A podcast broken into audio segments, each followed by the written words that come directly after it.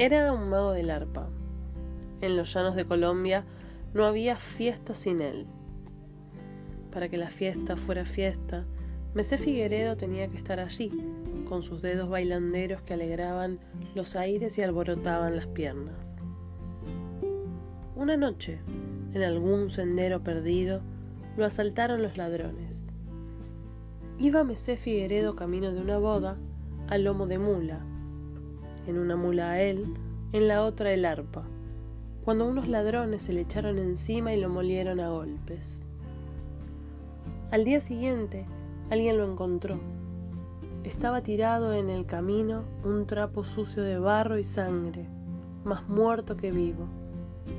Y entonces aquella piltrafa dijo, con un resto de voz, se han llevado las mulas. Y dijo, y se llevaron el arpa. Y tomó aliento y se rió, pero no se llevaron la música. La música.